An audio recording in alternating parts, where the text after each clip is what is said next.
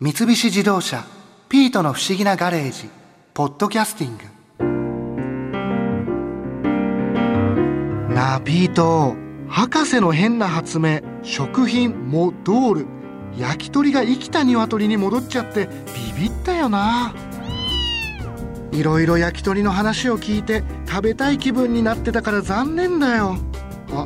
そういえば前にレストランジャーナリストの犬飼由美子さんにもおすすめの焼き鳥のお店を教えてもらったな。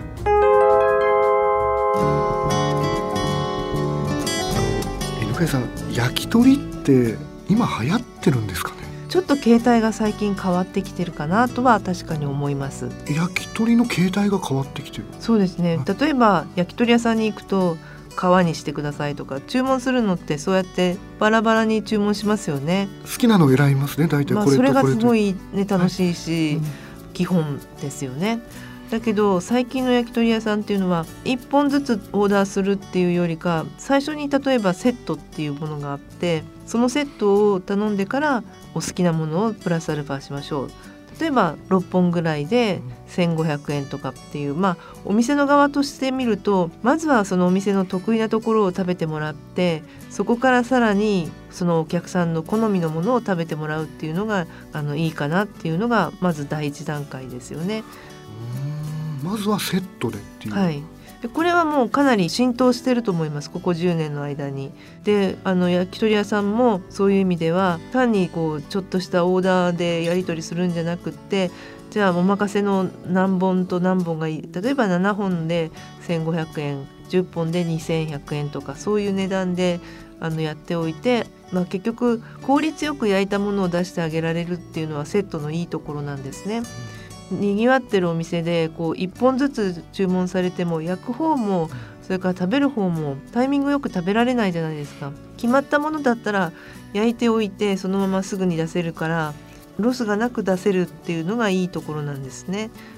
でそれとそのセットの流れっていうのもお店の側としては最初に味の割と淡白なものから始まってだんだん味の濃いもの脂っこいものそういうもので食べていって最後に何か少しさっぱりめのものでおしまいみたいなこう流れっていうものも考えられますよね。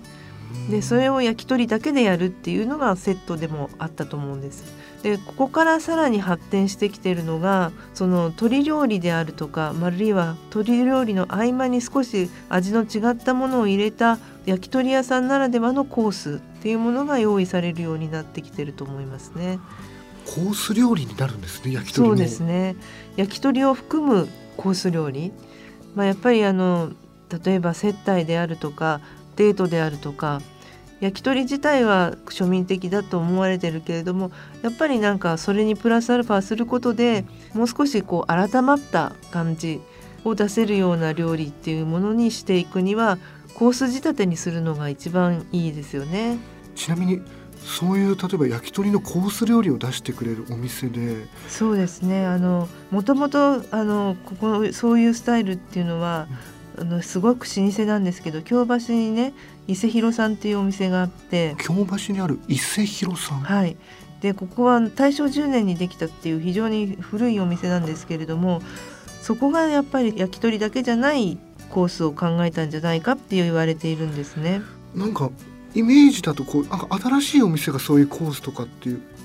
そうですね。でもここはやっぱりもともとすごくあの焼き鳥ももちろんそうなんですけど接待に使われてるようなお店だったので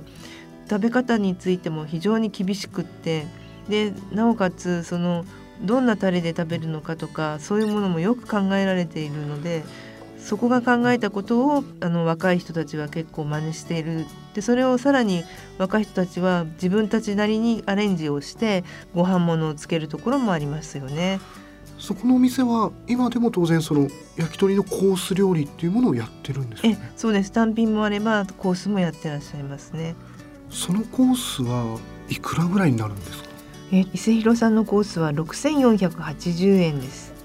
6480円？え意外にするんですね。え、でもこれねゆっくりいただいてるとその内容から考えれば例えばフレンチイタリアン今やっぱり京橋とかで6480円はお値段としてはすごくお値打ちだと思いますね。うん。そうか普通のレストランとして考えれば、はい。だいぶ価格としてははいリーズナブルな、リーズナブルだと思います。でやっぱりこれに対してもっと女性を意識しているお店っていうのもどんどんできているので、まあ、あの伊勢弘さんの場合は大正10年間の老舗だからこそ男性客であったり接待にっていうことでこのお値段になってると思うんですけれどももうちょっと若い人たち向け女性を意識したお店だと例えば目黒にある鳥敷さんっていうのはコースは5,000円で出してらっしゃいますね。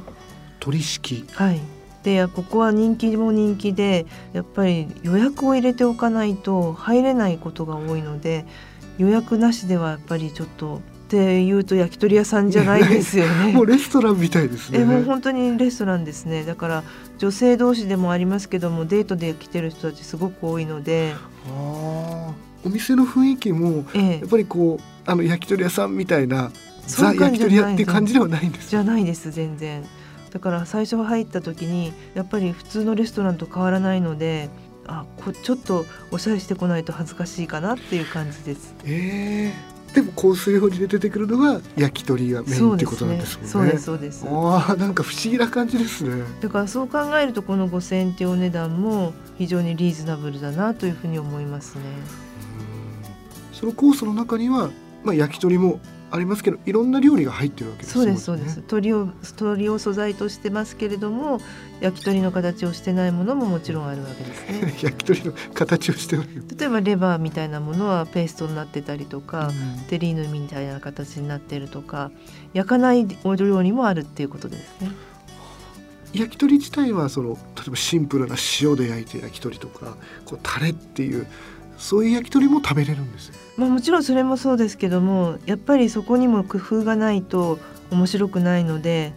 塩がシンシンプルな塩だけのものもあればソースが例えば単に胡椒をブラックペッパーにするだけじゃなくてレッドペッパーを使ってちょっと香りを出してみたりホワイトペッパーを使った方が美味しいっていうものもあるし微妙ですけれどもその辺は山椒を使うとか黒胡椒を使うとかっていう風にこう変えていくもうそれは本当にあの焼き鳥の範囲をどんどんこう広げていっているなというふうに思いますね。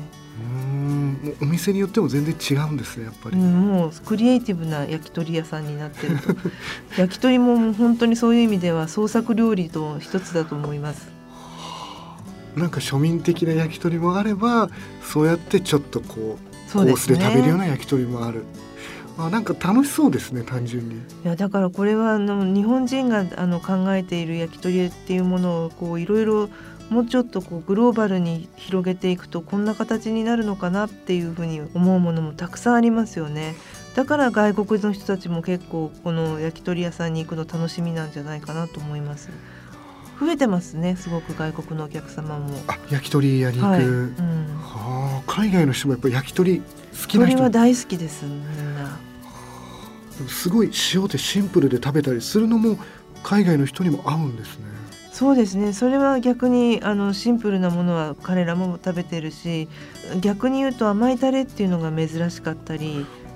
それから例えば柚子胡椒みたいなピリッとしたものありますよね。それは本当に他の国にはないものなので柚子の香りがするのにピリッと辛いっていうのは食べるとみんなびっくりしますね。なんか焼き鳥ってすごいですね。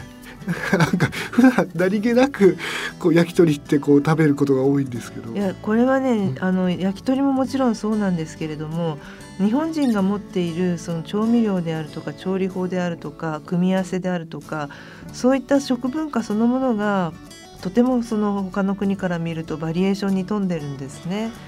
でそれをこう焼き鳥には当てはめるとこんなことになっちゃうみたいなこんなことになっちゃうとなんかこんなことになっちゃうんです。これもう豚の豚肉でもできるし牛肉でもできるんですけども焼き鳥でもできちゃうっていうところが素晴らしいところですよね。コストは相当抑えられるし。うーん。なるほど。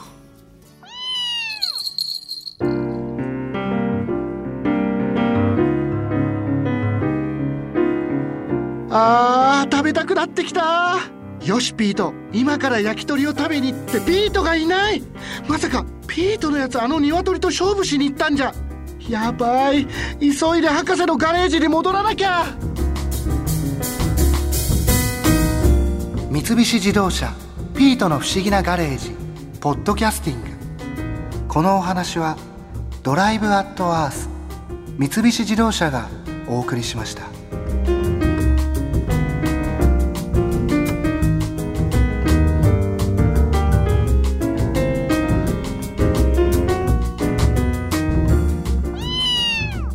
こで耳寄りなお知らせです。ピートの不思議なガレージをもっと楽しみたいという方は毎週土曜日の夕方5時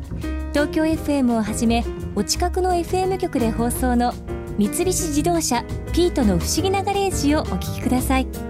外に出かけたくなるとっておきのお話満載でお届けしています。